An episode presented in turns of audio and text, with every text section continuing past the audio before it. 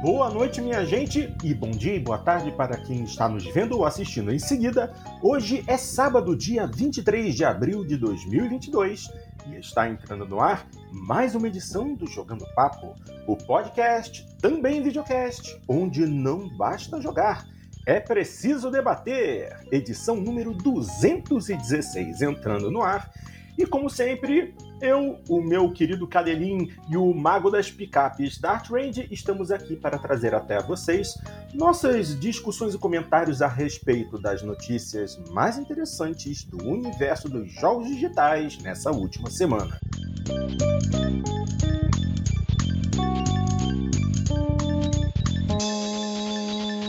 Caramba, como eu consegui falar uma frase tão longa sem respirar? Eu não sei.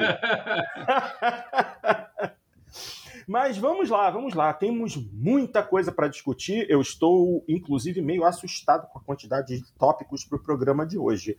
Então, vamos lá, porque senão a gente vai ficar aqui até duas da manhã relembrando os nossos bons tempos de papo da coruja. Hum. Vamos começar, minha gente, com essa notícia que pegou muita gente de surpresa esta semana. Sonic. Aí você pensa, ah, é o filme, não sei. Não. Sonic.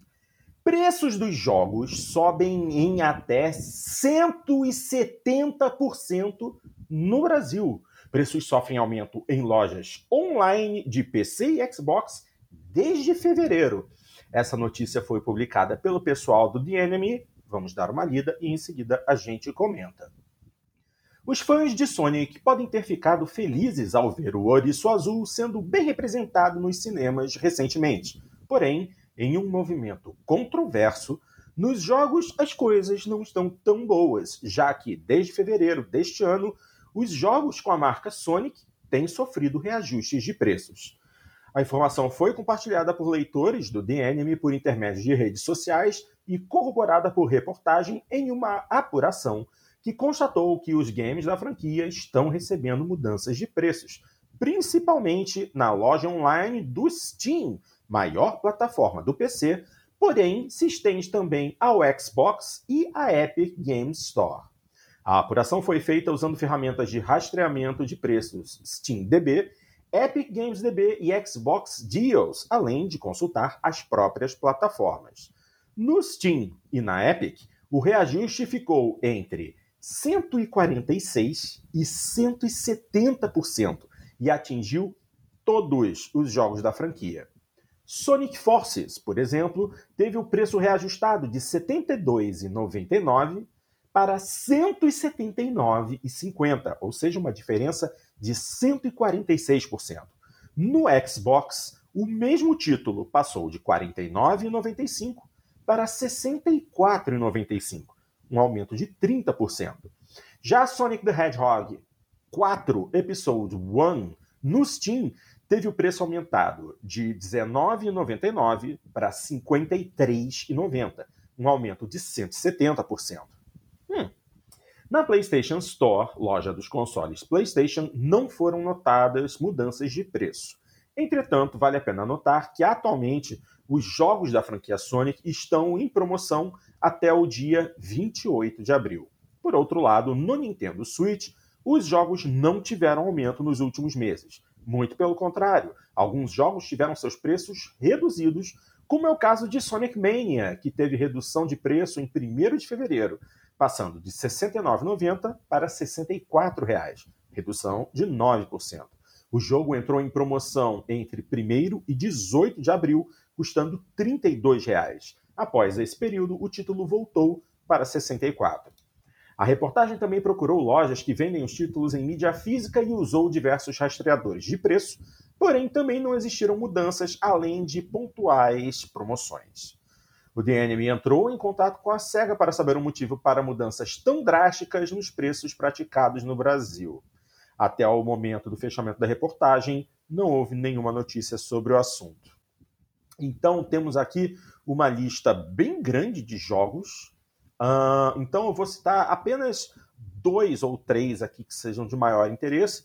O Sonic Mania no Xbox subiu de 39 para 64,95, 67% de aumento no preço. Uh, Sonic, uh, Sonic Generations no Steam foi de R$ 36,99 para R$ 99,50.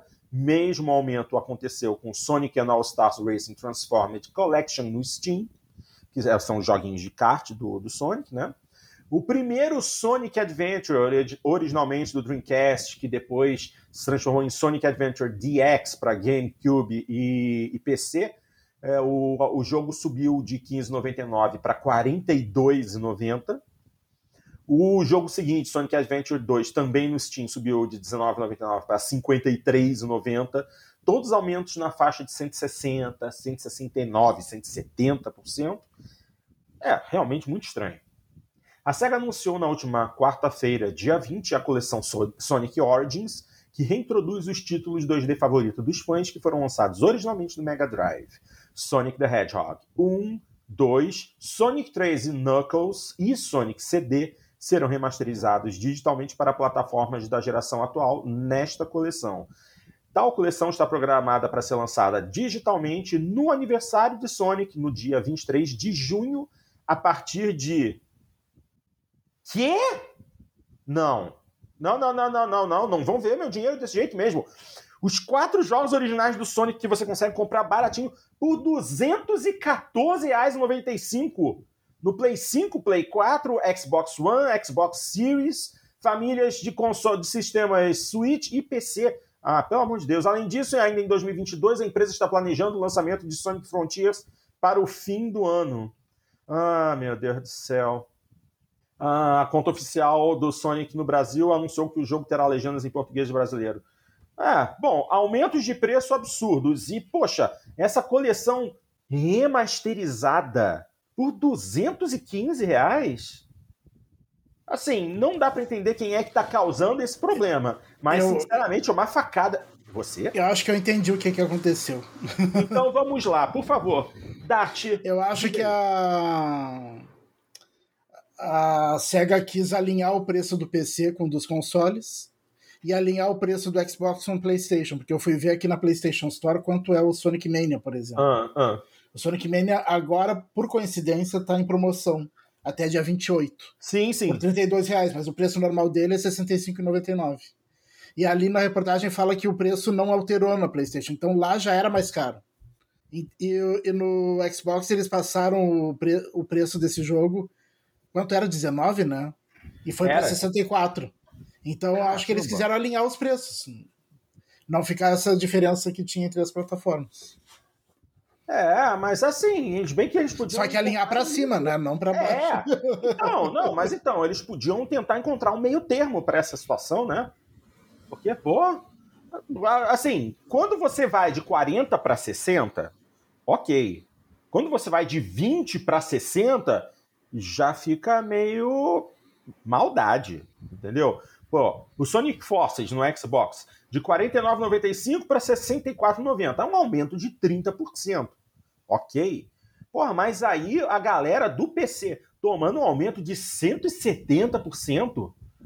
Pô, um jogo que saía a 20 reais indo para 54, pô, é uma baita pancada. Não é um valor absurdo, convenhamos. 54 reais não é um valor absurdo mas ainda assim é um aumento considerável. Esse é o ah, tipo Porto. de aumento que podia ser escalado. Mas, mas Porto, no o Sonic Mania, ele pulou de 36 reais no, no Steam para 99. Então, é um aumento grande, 160 ficou, ficou mais caro que os consoles. Não, é, é, essa é a parte absurda da história, assim, porque ele está mais caro que nos consoles, o que é um pecado mortal para a comunidade de jogadores de PC. É que Sim. É, foi um efeito mais aqui no Brasil, mas os brasileiros que, que perceberam isso já até fizeram críticas negativas no Steam. É, é verdade que o preço do Sonic Mania fora do Brasil se manteve estável em 19,99 dólares. E, então é claro que 36 reais aqui estava extremamente defasado. Mas, mas como se disse, né? Você não altera isso é, da água para o vinho, assim, numa hora para é. outra, que eles fizeram. E, e, e, aí cometeram do, dois pecados, né? O primeiro deles foi o de, de terem feito isso, né? Um aumento uh, extraordinário num, num, espaço muito pequeno de tempo. Uhum. E segundo, ter deixado o preço do Steam mais caro do que o dos consoles, né? Isso você não pode fazer de nenhum, porque você tem reação comunitária sempre quando isso acontece. E, e, aqui eu acredito que isso decorreu do fato de que é, mais, é, é relativamente fácil para as empresas mudarem o preço dos seus produtos no Steam. É, basicamente, assim, qualquer desenvolvedor que coloca seu produto no Steam, ele pode ir lá e mudar o preço se ele quiser. E ele pode mudar o, pre o preço por localização também. Então você pode colocar lá o teu preço em diferentes partes do, do globo, né? E, e, e, por que que gera essas defasagens, geralmente? Porque o, o, câmbio interno do Steam, ele não funciona de acordo com o câmbio real, né? Ele, ele tem uma série de pesos e contrapesos, né? entre eles, principalmente, uh, o perfil de, de vendas da região. Então, o, quando o, o, as, as empresas colocam o preço, geralmente elas só colocam o preço é, do mercado norte-americano. Né? Então, a pessoa vai lá e coloca lá 50 dólares, 60 dólares, que seja. É, e aí o, o, e aí o Steam, ele automaticamente ele converte isso para todas as demais regiões, mas ele converte, como eu falei, não pelo câmbio oficial de cada país, ele converte por essa, esse critério de ponderação que eles fazem. E aí os preços aqui no Brasil costumam ser muito acessíveis, realmente. Né? Você pega um, jogos que saem a 60 dólares no exterior, vem aqui para 100, 120, 130 reais, né? E aí o Sonic Mania, que estava 19 dólares, estava 36. Mas, mas isso geralmente é porque é feita essa conversão automática, né? Mas toda empresa pode entrar lá e futricar nisso, né? Então, é, o pessoal pega lá e dá uma olhada nisso. Aqui no Brasil, por exemplo, a, a, Warner, como distribuidora, ela sempre altera os preços aqui no Brasil dos, dos jogos dela. Os, os preços do, dos jogos da Warner no Steam são simplesmente ridículos, assim, para os padrões do mercado de games é, de PC aqui no Brasil. Assim, você pega lá jogos da Warner, 250, 260, 300 reais, não tem menor cabimento. Mas, mas porque eles vão lá e mexem, porque se deixasse com o cálculo automático do Steam, ficaria bem, bem mais defasado que isso. Nossa. É, e assim, é, ainda tem a questão, como eu falei, tivemos esses, esse aumento de uma vez só, não escalado, eles podiam é, vir aos poucos, mês a mês, aumentando um pouco até atingir o patamar que eles desejassem para o valor desses jogos. Mas eu vou te falar que essa coleção Sonic Origins por 214 reais, é, 215 reais, né? Tá uma pancada. São remasters de jogos que estavam sendo vendidos a 10 reais em diversas plataformas. É, assim, somando o valor dos quatro jogos, 50, 60 reais. É, é mais ou menos o que a Rockstar fez com GTA 3 Vice City San Andreas. Assim, se vendessem essa coleção por 100 reais, 99,50, Estava muito bem pago e eu te garanto que vender, venderia muito bem, entendeu? Só pela facilidade de você ter esses jogos rodando nativamente num console de nova geração, é... simplesmente clicando um botão, sem depender de emulação, nada disso, seria ótimo. Eu pagaria R$ reais por essa coleção brincando. 215? Não vão ver meu dinheiro. Não vão mesmo. Muito dinheiro para isso. Uma pena, porque se há um jogo que hoje eu tô com saudade de jogar, inacreditavelmente, é Sonic CD. Ai, ai, mas fazer o quê, né? Bom, vamos para a próxima, porque essa daqui é, é, é, a verdadeira vergonha alheia. Battlefield 2042. Vejam bem, a gente vai falar de Battlefield 2042. AF. 2040, Battlefield 2042 recebe chat de voz. Peraí, mas isso não era para ter sido implementado no lançamento? Como é que você joga Battlefield sem chat de voz em multiplayer? Não sei, mas vamos lá. Uh, outras novidades também foram adicionadas ao jogo com a atualização 4.0. Vamos ver do que, que se trata. Battlefield recebeu hoje, dia 19, ou seja, dia 19 foi. Oh meu Deus, foi terça-feira passada. Ok recebe, recebeu na última terça-feira o, update 4.0 que adicionou ao game a opção de chat de voz. Ele é um dos maiores updates que o jogo da DICE já recebeu. Além disso, outras alterações também foram implementadas, como melhorias e ajustes no design da tabela de pontuação, revisão do sistema de attachments das armas e outros. A DICE também explicou que a sua ausência se deveu ao fato de que os jogadores utilizam normalmente plataformas externas para se comunicarem entre si, como o Discord no PC e através do sistema de comunicação dos próprios consoles. Ai, ai, parece que eles se esqueceram que uma sala multiplayer de COD geralmente não é feita só de amigos, mas de grupos de desconhecidos que geralmente precisam se comunicar para organizar a jogatina. Complicado. Os jogadores podem escolher entre dois canais de chat de voz, o do grupo ou o do esquadrão. Para habilitar o recurso, basta acessar opções no menu e escolher bate-papo, que está na aba de som e voz. A EA tem dedicado, dedicado seu tempo para ouvir o feedback da comunidade de Battlefield 2042 e já lançou algumas atualizações menores com melhorias de bug, desempenho e outros. Além disso, as próximas atualizações devem continuar trazendo melhorias ao jogo. Vale lembrar que o lançamento do jogo foi, no mínimo, decepcionante, para não dizer um desastre, e levou a publisher Electronic Arts a reavaliar completamente o desenvolvimento dos jogos da série. A DICE parece estar presa em um ciclo vicioso com Battlefield, mais preocupada com prazos de lançamento e novidades que parecem legais nos trailers do que com a entrega de um jogo à altura do que o nome da Battlefield representa. Pelo menos em Battlefield 2043 2, através do modo portal, é possível revisitar os jogos antigos do tempo, dos tempos em que a série realmente merecia o destaque que tinha. Eu assisti um vídeo, não sei se foi essa semana ou na semana passada, de um youtuber que eu gosto muito, chamado Young Yeah. Uh, e o vídeo dele falava justamente a respeito da quantidade de jogadores porque é, quando você está jogando no PC, né, via Steam e tal, ele sempre mantém um controle sobre o número de jogadores conectados simultaneamente.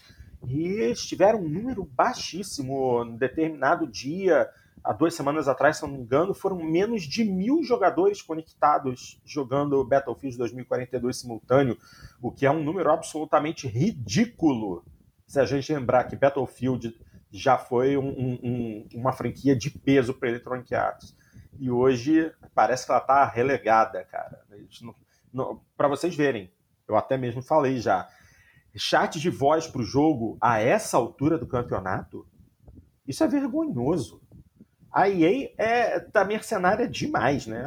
Sempre foi mercenária, mas pô, deixar para lançar o, o chat de voz pô, muitos meses depois do lançamento do jogo, parece piada. É, por favor, Cadelin, é, tenta botar um pouco de razão na cabeça da Electronic Arts. Quem dera, né? Nesse caso específico aí, até que, até que podia mesmo. Mas é, é, é estranho, né, Porto? Porque são funcionalidades assim que não são novas. Elas, Exato! elas já sido retiradas do, do, dos jogos, coisa que eles já possuíam, né? É, é difícil de entender. Eu não tem, tem, algumas políticas do pessoal assim que eu vou te contar uma história. É, cara, eu, eu, eu tô absolutamente assustado. Eu tava até dando uma, uma corrida aqui numa aba do YouTube para ver se eu achava, achava o vídeo em que ele falava a respeito dessa situação do Battlefield, que, pô, foi, foi muito, muito, muito triste já, já tinha outro vídeo aqui falando que os jogadores estavam eh, zoando Battlefield por causa do, dos redesenhos dos mapas, que deixou todo mundo desapontado. Cara, complicado, complicado. Muito triste. Lança, lançamento desastroso. O lançamento de Battlefield 2042 foi tão desastroso que a EA e a DICE voltaram atrás nos planos de tornar o próximo Battlefield um, um hero shooter um jogo de tiro de herói. O que, que a Electronic Arts tem na cabeça? Ai, ai, muito triste. Agora, só serve para provar isso, cara. A Electronic Arts está numa espiral de queda. Espiral de queda mesmo. Eu tô com medo do Need for Speed desse ano. Porque lembrem-se, já são dois anos sem Need for Speed. Esse ano tem que ter. E eu tô com medo do que, que eles vão fazer com esse jogo. Muito. Eles vão meter NFT na porra do jogo de corrida. Aí vai ser uma piada. Ok.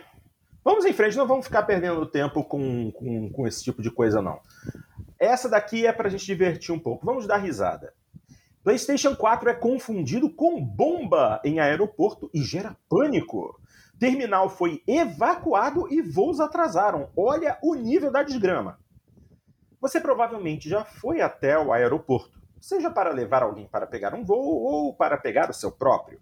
E provavelmente também já ouviu das histórias macabras sobre terrorismo e outras situações nesses lugares que são muitas. Imagina estar tranquilo esperando seu voo e ser alertado de uma possível bomba no seu porão de embarque. Pois é, e antes de mais nada, não era realmente uma bomba.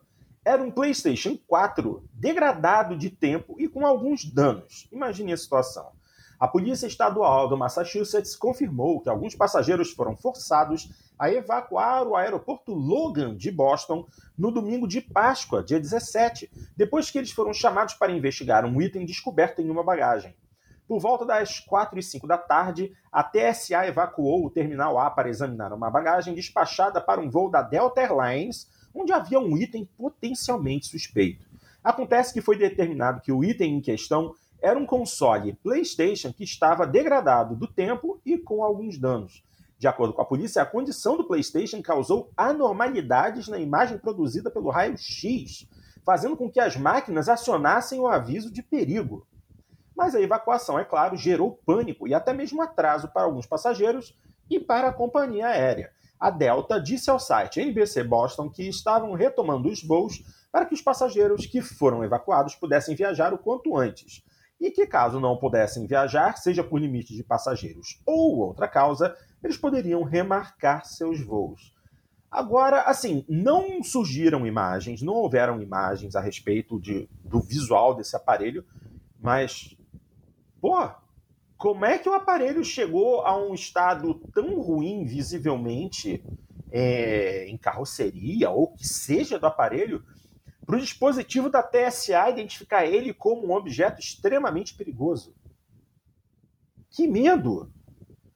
Eu, é, assim, eu queria ver uma foto desse aparelho, porque é um, é um console, pô. O que, que aconteceu com ele? Arrancaram a tampa, deixaram ele no sol e a carcaça começou a derreter ele ficou todo torto? E aí, mas ainda assim funcionava? Eu não sei, porque pô, o meu PlayStation 4 caiu no chão, o chassi dele tá meio torto, tem uma rachadura na, na, na carcaça dele, mas ele funciona, ele não seria considerado um, um, um elemento suspeito, um produto suspeito. Mas, sinceramente, assim, é, é, desde o 11 de setembro, né, que tudo e todos dentro de um aeroporto nos Estados Unidos são considerados um risco à saúde. Então. Sim, vocês lembram do caso do, dos brasileiros, os surfistas brasileiros que foram lá logo depois do 11 de setembro? Daí pararam na, na imigração e perguntaram o que, que ele tinha no, no numa bagagem lá. Hum, e um deles é, falou aí... uma bomba. É, é, é. Aí, eles, Mas aí... Aí, foram aí deportados. É. Isso aí é melhor que tem que se dar mal mesmo. Sim, é. é. Tem idiota pra tudo, né? Tem, tem, tem. Tem, tem o piadista que, que prefere fazer bobagem, sim. Ai, é. E logo, no, logo quando, né? Se fosse antes do 11 de setembro, talvez passasse, mas aí. Não, mas é, depois, é, né? assim, é, é, Eu vou dizer assim, é, é bem feito, né? Pra pessoa aprender esse texto. Ai, ai, difícil, complicado. Em frente, que ainda tem muita coisa para falar. E essa daqui é interessante. Três em cada quatro brasileiros jogam algum game, indica uma pesquisa. Celulares são a plataforma mais utilizada pelo público. Vamos chover no molhado. No Brasil, três em cada quatro pessoas jogam algum game, conforme revelado pela pesquisa Game Brasil 2022. Celulares, inclusive, continuam sendo a plataforma mais popular entre os brasileiros 48,3% do público de jogadores no Brasil prefere smartphones. Ai, ai, eu poderia dizer que 48,3% dos jogadores no Brasil jogam Free Fire no celular quando estão na fila do banco. É basicamente isso. E não tem uma experiência de game de verdade. É isso aí, é isso aí. Tem gente que fica brava que eu falo que, que game mobile não é game de verdade. Não, assim, depende. Mas aí sabe o que, que acontece? Game mobile de verdade, as pessoas não jogam. As pessoas querem jogar Candy Crush, querem jogar Free Fire, PUBG. Agora, jogo que é jogo mesmo, tipo Real Racing 3, que é o jogo que depende de, de seriedade para jogar, esse ninguém quer. Mas ah, assim, é, ah, é, é, é, aquela, é aquela ressalva que a gente que a gente sempre faz, né? O, você pode chamar, não tem problema nenhum, não vou implicar. É, é claro que é jogo também, só que é, nós precisamos entender, porque o, a interpretação e o efeito que isso traz para a indústria é que, por vezes, trazem leituras equivocadas, né? Porque daí a gente pega lá e fala assim: ah, ah tem X pessoas é, que, tão, que, que são gamers.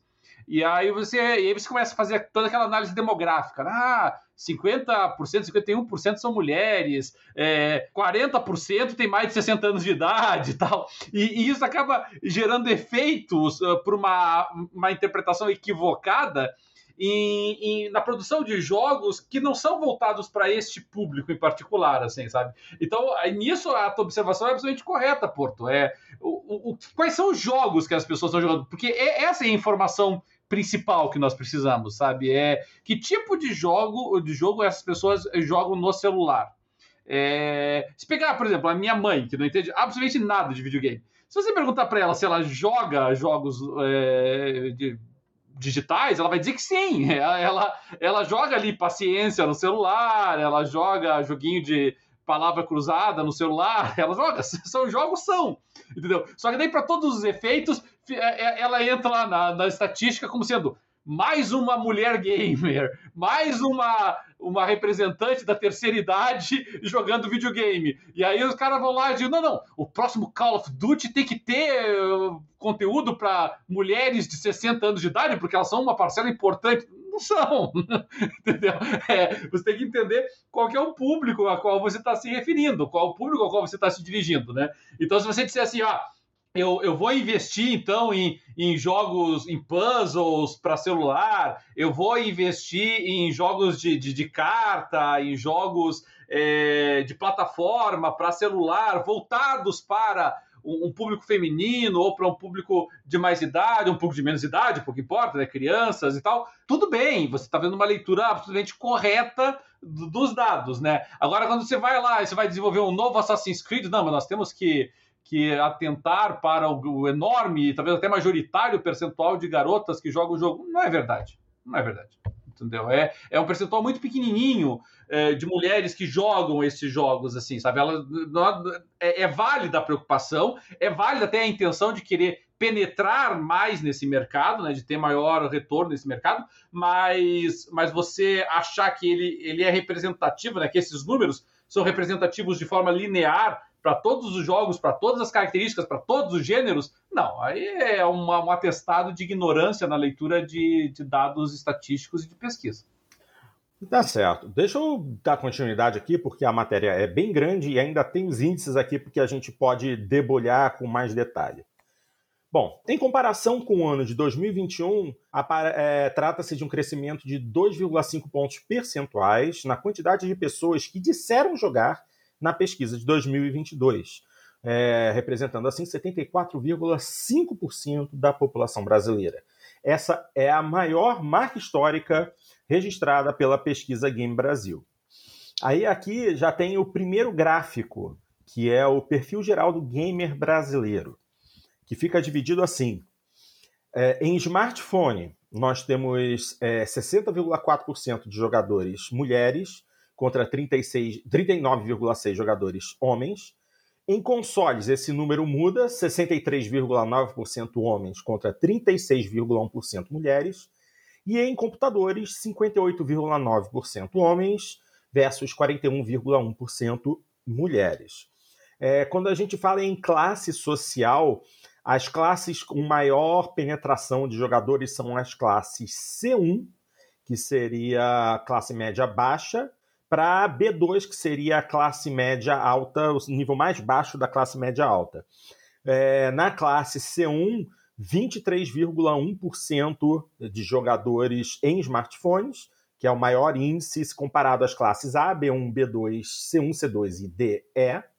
Nos consoles, a gente já sobe para a classe média alta, com um valor de 26,7%, e nos computadores esse número é ainda maior, na classe média alta, 29,9%.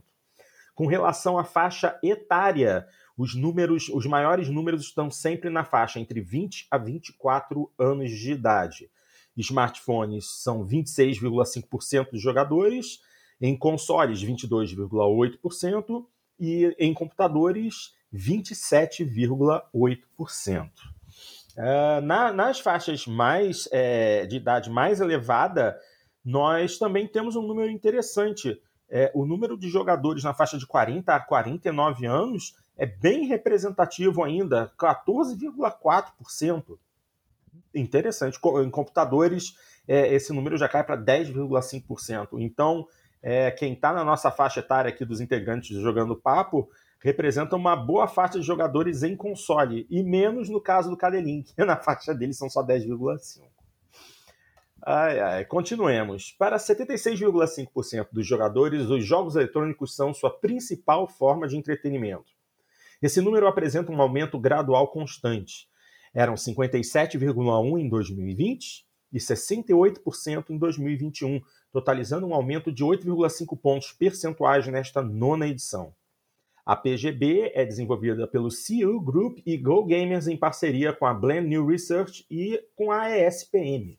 Em 2022, o estudo ouviu 13.051 pessoas em 26 estados e no Distrito Federal entre os dias 11 de fevereiro e 7 de março.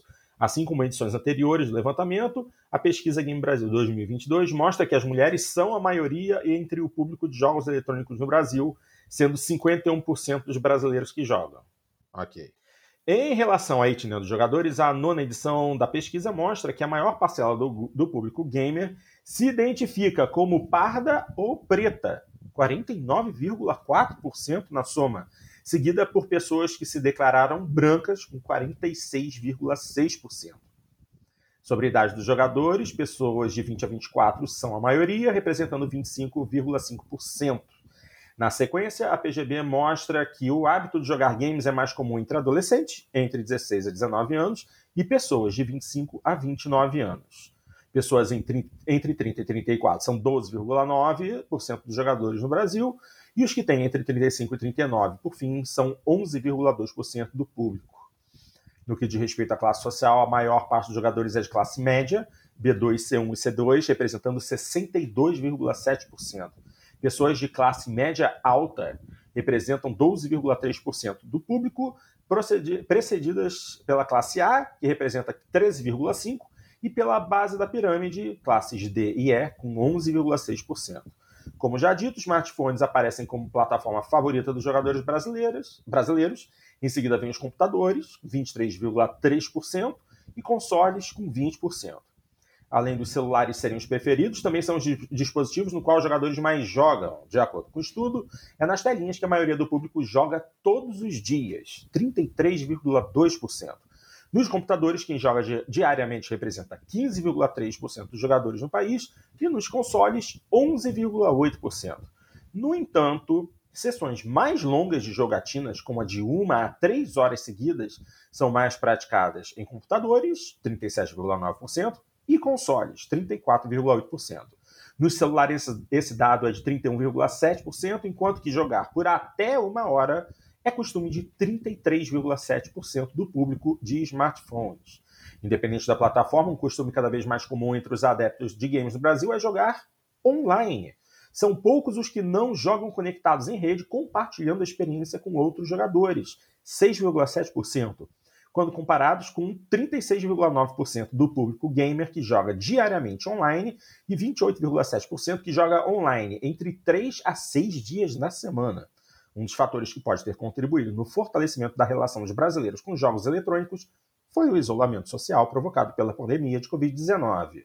Segundo a pesquisa, 72,2% dos gamers afirmam terem jogado mais durante o período e 57,9% marcaram mais sessões de partidas online com amigos quando ficavam em casa.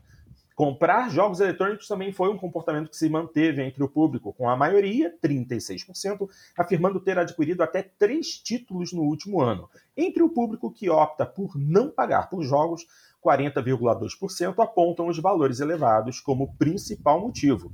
E por mais que 24,6% dos jogadores tenham afirmado que não gastaram nada em equipamentos para jogos ao longo do último ano, ainda uma parcela quase correlata 22,6%, que investiu pelo menos até 499 reais em produtos gamers. E outro público considerável, 19,9%, que gastou entre 500 e 1.250 reais em equipamentos para games. A PGB 2022 ainda expandiu seu mapeamento em relação ao comportamento financeiro dos jogadores no Brasil e mostra que 78,6% desse público possui cartão de crédito. A comunidade também realiza investimentos, optando majoritariamente pela poupança, 36,3%, e renda fixa, 21,5%, enquanto 28,2% dos jogadores não investem. Criptomoedas também são fonte de investimento para boa parcela dos gamers brasileiros, 17%. E nesta moeda, o Bitcoin prevalece com folga entre o público, 79,2%. Com a rápida progressão entre o conhecimento dos jogadores brasileiros, ano após ano, os esportes agora são conhecidos por 81,2% de jogadores no Brasil, crescimento de 32,8 pontos percentuais em comparação com a edição de 2021. Os NFTs, tokens não fungíveis, são outra novidade importante do segmento e um pouco mais da metade dos jogadores no Brasil, 50,8%, ainda não sabem a respeito desses itens únicos. Entre quem está por dentro do conceito, 32,1% possuem NFTs. Ah. Já o conceito de metaverso aparece com mais popularidade entre os jogadores do Brasil, sendo conhecido por 63,8% da comunidade. Há ainda uma parcela considerável de jogadores favoráveis a atividades relacionadas ao conceito do metaverso. 59,3% do público gosta da ideia de ter eventos sociais dentro dos jogos, como assistir a filmes dentro do jogo, enquanto 51,7% simpatizam com marcas que aparecem dentro dos jogos. Tá aí, a gente estava discutindo semana passada a respeito de anúncios comerciais em jogos. É para essa galera aí, só pode. E é isso, é isso. O texto dizia isso. Aí tem aqui uns gráficos, mas eu queria dar uma lida aqui a respeito dos gráficos do metaverso, porque honestamente eu li isso e eu não estou acreditando.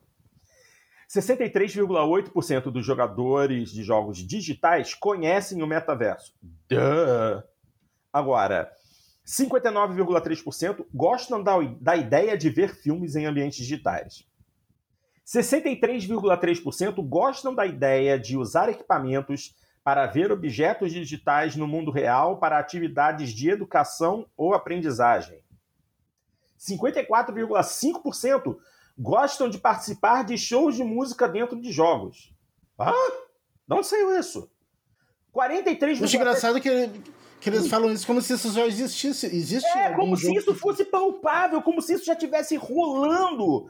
É como se metaverso já fosse um, uma tecnologia, um conceito. Ainda nem foi lançado o negócio. É, não, não é que não tenha sido lançado. Já existe, já existem algumas plataformas que você pode visitar que são é, é, definidas como uma espécie de metaverso. São metaversos diferentes. Claro, claro. É isso que eles estão querendo dizer. Não é o metaverso é. copyright, é. sim, entendeu? Sim, sim, sim. É, é. Quando ele está falando de assistir shows, é ir lá no Fortnite e ver o show do é, é. não sei o quê. Exatamente. Então, é, que tá eu nem sabia que, eu nem sabia que tinha isso no Fortnite.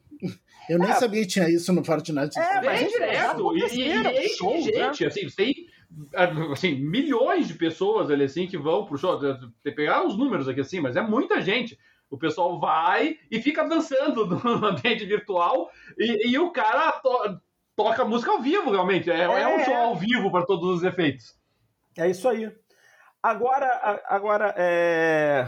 assim, 56,9% acreditam que marcas de sucesso no futuro precisam ter presença digital nos games. Ok, tudo bem. Até aí, nada. Agora, agora esses dois índices aqui é que são absolutamente sensacionais. Vejam bem, 43,7% concordam que objetos digitais têm o mesmo valor que objetos físicos. Gente, aonde a gente está chegando? Aí você lê o próximo, o próximo índice.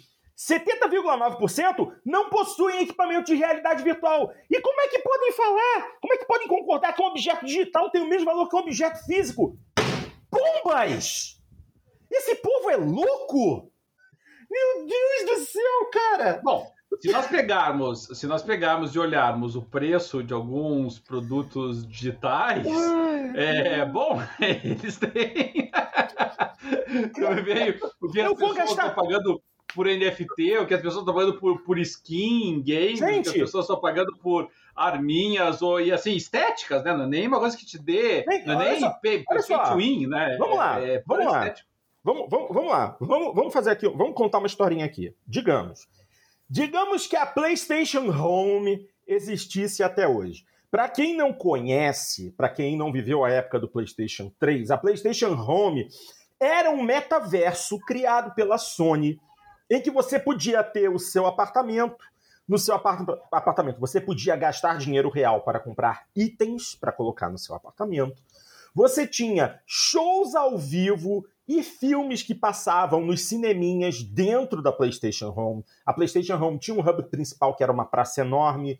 Você tinha é, eventos e locais patrocinados por grandes empresas para você participar de eventos e ganhar prêmiozinhos, como é, é, é, produtos colecionáveis para você utilizar dentro da PlayStation Home. Era basicamente esse metaverso que está sendo explicado aí. Basicamente isso.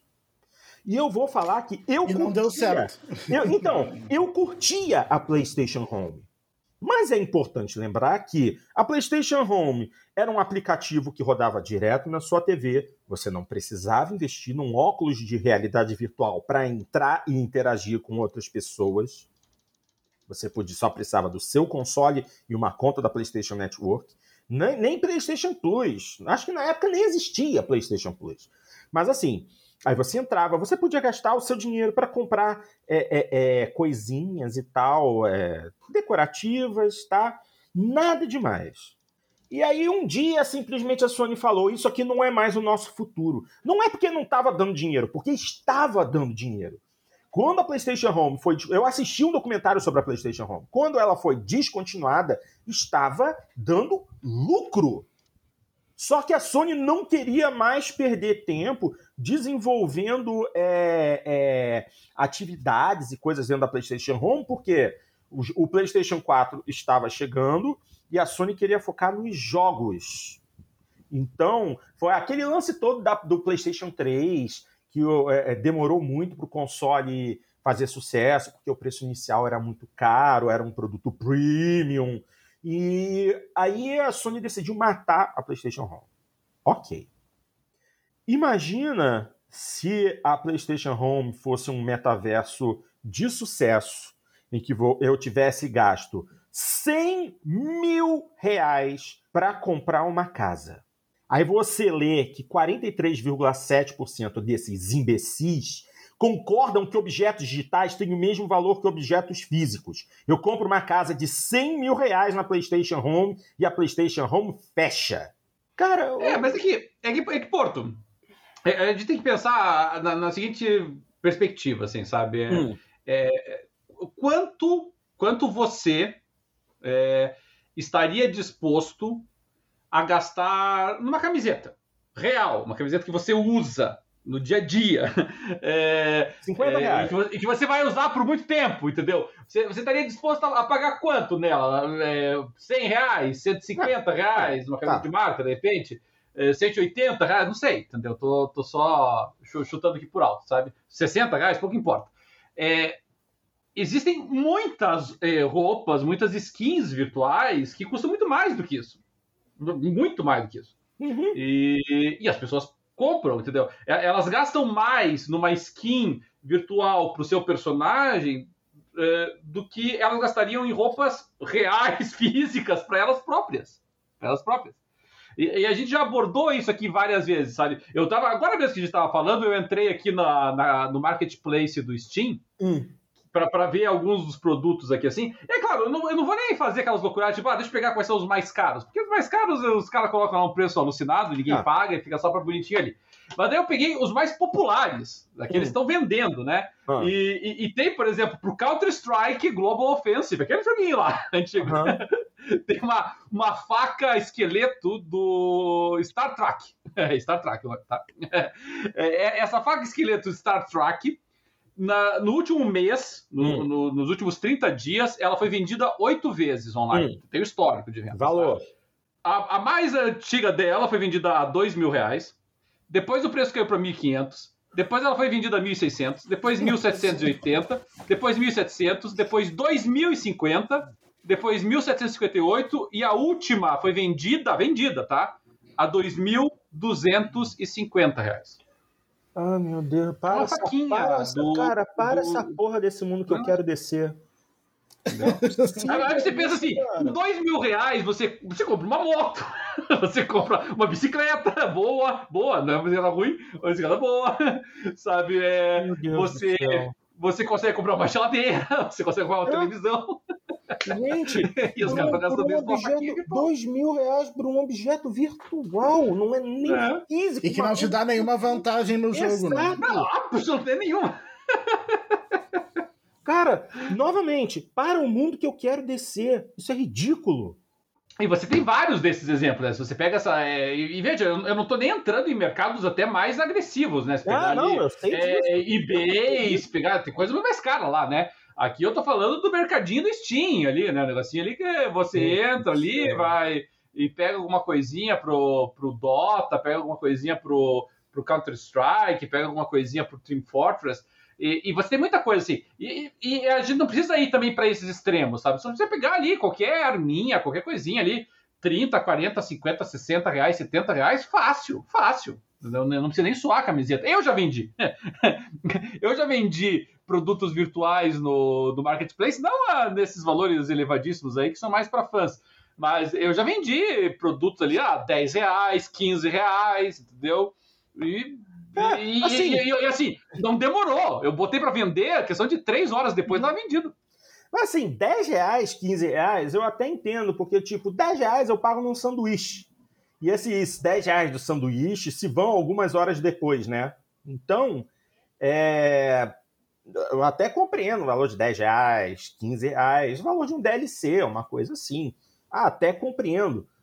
Mas, pô, botar valor, botar valor real de uma casa, ou um carro de luxo, ou um apartamento, ou um barco, uma coisa assim, dentro de um ambiente virtual em que não se garante que esse ambiente vá durar por muitos anos e depois Não, essa faca, por exemplo, tem muita faca boa que, que é bem mais barata do que isso. Né? Exato. Exato. Ah, e isso acontece muito, assim, no, no, no Steam, né, que é uma comunidade que eu tenho mais contato desde a inauguração dela, praticamente, né, você pega ali, por exemplo, a- a- as trading cards, que são cartas virtuais, são quase NFTs de cartas, por assim dizer, né, é, elas têm um, um valor, né, porque el- elas liberam conquistas, né, se você junta as cartinhas, né, e, e eu, eu faço, não vou dizer que eu faço coleção dessas cartinhas, mas assim, eu, eu, eu, eu, eu eu pego elas e transformo nas badges que o, que o Steam chama, né? Eu não gasto dinheiro nisso, mas assim, todo o dinheiro que eu ganho vendendo essas cartas, eu gasto em cartas, assim, sabe? Então eu fico empatando ali, assim, né? E, a, e aí, só pra você ter uma ideia, só em venda dessas cartinhas aí, assim, já teve vez que eu acumulei, assim, por não ter gastado. 50, 60 reais só vendendo essas cartinhas virtuais, assim, sabe? Aí eu pegava e gastava esses 50, 60 reais que eu tinha ganhado vendendo elas, comprando outras, assim, né?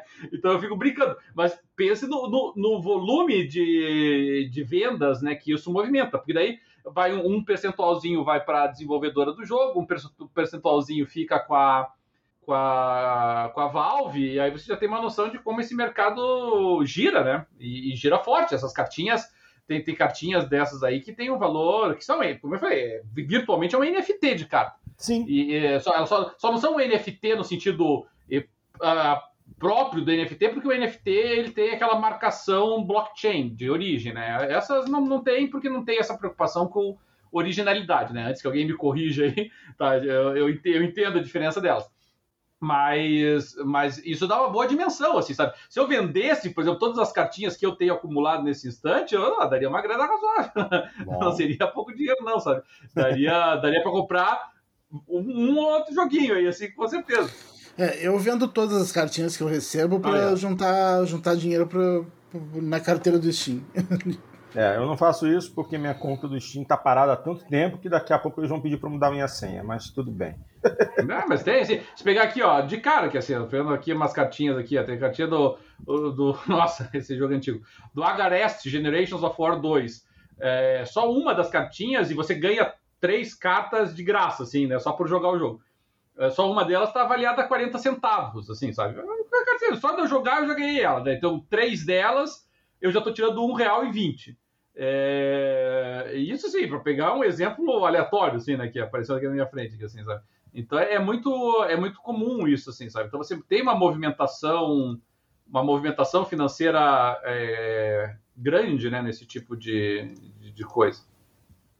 Tá certo.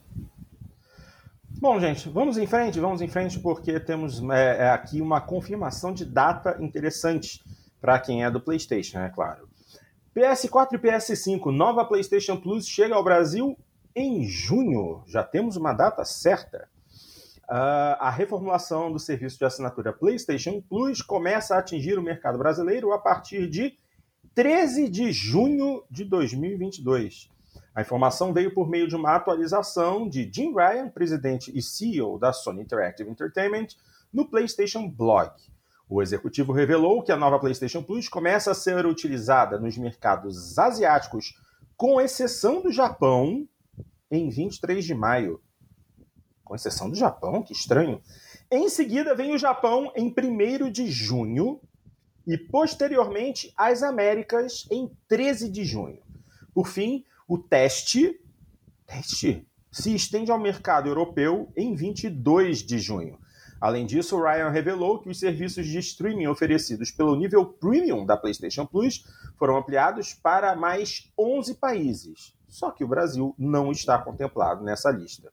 A reformulação da PlayStation Plus foi anunciada no final de março, confirmando rumores de que o serviço teria diferentes níveis de assinatura com benefícios distintos para cada categoria. É isso aí. Então, só para relembrar rapidamente os preços, o Essential, que é o, o, o serviço mais básico, continua por R$ 199,90, preço da PlayStation Plus atual.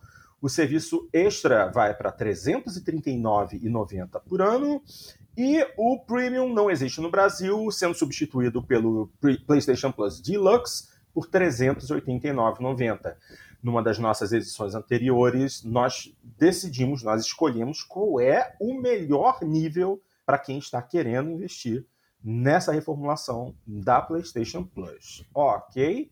Eu até achei estranho que é, países asiáticos, menos o Japão, já começam em 23 de maio e o Japão só em 1 de junho. Deu até pena. ai, ai. Bom, é, essa foi rapidinha. Vamos para uma aqui para a gente dar risada. Filme de It Takes Two pela Amazon terá Dwayne Johnson como produtor executivo. Pausa aqui um instantinho. Primeiro, eu nem sabia que ia ter filme de It Takes Two. Já começa por aí. Aí agora vem dizendo que The Rock será produtor executivo do filme. Bom, fã. Uh, e diz aqui que ele pode inclusive estrelar no, no longa-metragem. Deixa eu dar uma lidinha nisso aqui. Dwayne The Rock Johnson será produtor executivo no filme que adapta o premiado jogo It Takes Two. De acordo com a Variety, Johnson deve se juntar a Dani Garcia e Hiram Garcia para produzir o projeto sob a Seven Bucks Productions para a Amazon Studios e DJ2 Entertainment. Os roteiristas de Sonic, o filme, Pat Casey e Josh Miller também serão produtores executivos além de Joseph Fares, né, que é um dos desenvolvedores do jogo, e Oscar Wolontes, da Hazelight Studios, responsável pelo jogo de sucesso. Segundo a reportagem, também é possível que Johnson atue no filme, embora o elenco não tenha sido definido por completo ainda. Uh, It Takes Two é um jogo cooperativo para dois jogadores que os coloca nos papéis de May e Cody, um casal prestes a se divorciar. Após serem transformados em bonecos, May e Cody precisam se unir para atravessar ambientes hostis na própria casa para recuperarem os seus respectivos jogos, os seus respectivos corpos. Bom, e é, vamos lá, a adaptação do jogo foi sugerida em janeiro de 2022, quando a desenvolvedora Hazelight se uniu à DJ2 Entertainment para trazer o jogo às telas. Recentemente, a produtora trabalhou nos filmes do Sonic, ambos bem recebidos pela crítica. Além desse, é, Johnson revelou que está trabalhando em um filme inspirado em um jogo que deve ser anunciado ainda em 2022. Abre aspas para ele. Traremos um dos maiores e mais badass jogos às telonas, um jogo que eu tenho jogado por anos. Deixa eu só lembrar que também estão rolando é, rumores, rumores circulando sobre um jogo de Streets of Rage, outro jogo clássico da SEGA. E esse é o tipo do jogo que eu acho que o The Rock realmente deveria investir. Como que ah, eles ah? Minha, minha aposta é outra, hein? Ah, como assim? Pode ir falando. A minha, a minha aposta desse outro jogo que o, do, que o Duane tá falando é, é Gears of War. Hum, é, porque ele diz que tá jogando há anos, né? É, se a gente for, é, se a gente for lembrar das últimas aparições do The Rock em eventos até da Microsoft, inclusive ele, ele fez um comentário num, numa apresentação no passado sobre o Gears of War, existe essa possibilidade. Mas, assim, é, eu recentemente eu tenho ouvido mais rumores sobre Streets of Rage, justamente por causa do sucesso do Sonic. Então a Sega gostou tanto que ela quer investir em mais filmes baseados nas suas antigas franquias de jogos. O que eu gosto, obviamente. Mas temos que aguardar para ver. Agora, é, esse interesse do The Rock num filme de It Takes Two, o jogo é, é muito bacana, mas. É, o, jo o jogo é excelente, mas transportar ele para filme é. Eu não levo muita fé, não. Tem, tem muita chance de dar muito errado. Ah, eu, eu, eu consigo visualizar isso, porque ele não deixa de ser, assim, um, um querido. Imagina, fa imagina, imagina a fase dos esquilos lá. Pode, ah, pode, tá, pode fazer muito... exatamente como está no jogo, né? Mas a proposta básica, que é um, um, querido encolher as crianças ao contrário, né? Em que, na verdade, a, a filha é que tá grande e os pais viram pequenos. Inclusive tem um filme, eu acho que do. Acho que com o Matt Damon, inclusive, que tá no Netflix aí disponível, que a, a ideia foi basicamente essa aí, né? Os adultos. Ah, eu vi no filme. É... Esqueci o nome dele. É, é. ele tem que... um ali. Eu, eu, eu acho que assim, não é, que, é difícil. no, no filme a Terra tá muito populosa, assim. Isso. Os recursos estão escassos, daí as pessoas criam um, um mundo assim que todo que as pessoas se voluntariam para ficar miniaturas assim Isso. e daí consomem menos recursos do mundo né Isso. Eu... é interessante é. Ah, eu, eu, eu, achei. Eu acho que é perfeitamente factível o filme do It Takes Two. Acho que, que pode, assim, se não, se não fizerem um filme pretencioso, né? Se for assim, um, um filme direto para streaming e tal, pode funcionar assim. Eu não vejo maiores problemas. E o. E, eu realmente eu acho que o. E outro... aparentemente é, né? Porque é da Amazon. É. E o, e o outro. E a outra produção, eu realmente estou absolutamente convencido que é Gears of War. O, o, o Dave Bautista, ele, ele admitiu que foi. Que, que tentou pegar o papel do Marcus Fênix no, no jogo do Gears of War. E e, e, e, tinha conversado a respeito disso com a mesma produtora do Velozes e Furiosos, né? Então você começa a, a ligar aqui os pontos, né? Então eu acho que, que o, o outro filme que o The Rock tá falando é, é o Gears of War, sim. É. E, e, aí sim uma produção grande, né? Não, é. não nem o Take Two. Tá certo. Só nos resta aguardar para ver. Vamos ver o que, que sai desse Takes Two. Aliás, pergunta: é... alguém. O filme do Uncharted já estreou? Alguém já viu? Já estreou no cinema em fevereiro. E eu e? vi. E? Eu gostei. Ele não é assim nenhuma obra-prima, nem nada, mas é um filme divertido. É um bom filme Sessão da Tarde. Assim. É, que, que eu acho que é exatamente esse o alvo. É de um filme é uma... estilo é. Uncharted, Tomb assim, Raider. Assim, não, não é, o é. teu alvo é esse, é, é, é Sessão da Tarde. É, filme é, ele não é um grande filme assim, mas ficou bem feitinho, ficou, eu gostei. Eu gostei dele. Bom, se o Dark Inclusive tem algumas sequências que tem algumas sequências que, que lembram muito sequências do, dos jogos assim.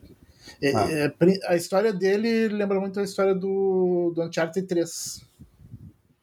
É muito parecido. Tá bom. Show. Vamos dar continuidade então. É, vamos falar de Saints Row. Novo jogo permitirá customização de personagens, acessórios e até mesmo sua base. Desenvolvedores revelaram detalhes do sistema de customização do título que vai desde seu personagem até sua gangue. Hum, chegou a hora de termos mais novidades sobre o universo intenso do novo Saints Row. Em live transmitida na última terça-feira, a desenvolvedora Deep Silver revelou novidades da nova versão de seu título de ação em mundo aberto. A live teve como foco as novidades de customização que o jogo trará àqueles que desbravarem as terras de Santo Ileso. As terras de Santo Ileso, local onde se passa o game, trazem todos os tipos de pessoas. Aqui você poderá criar algo que se assemelhe ao que quiser, inclusive você mesmo. Em Saints Row você pode exibir seu estilo e personalizar praticamente todos os itens de seu personagem. De camisas a tênis, sapatos, calças, roupa íntima, chapéus e bermudas, praticamente todos os detalhes e suas cores, é, praticamente todos os seus itens e suas cores ou detalhes. A customização também atinge todas as camadas do personagem, da cabeça aos pés. Personalize todo o seu visual: pele, textura, músculos, pelos, sobrancelhas, cílios, cabelo, o que você imaginar. Isso também vale para voz, próteses e tatuagens. Pelo visto, o time da Deep Silver quer que sua imaginação seja o limite. O mesmo se estenderá a seus veículos. Pinturas, motores, detalhes, acessórios, tudo para que suas rodas sejam o mínimo necessário no assunto personalização até que você chegue às armas. Elas não são exceção e você poderá mudar cores, skins e estilo de suas armas. Pelo visto, a ideia é que você não tenha uma experiência igual a nenhum outro jogador.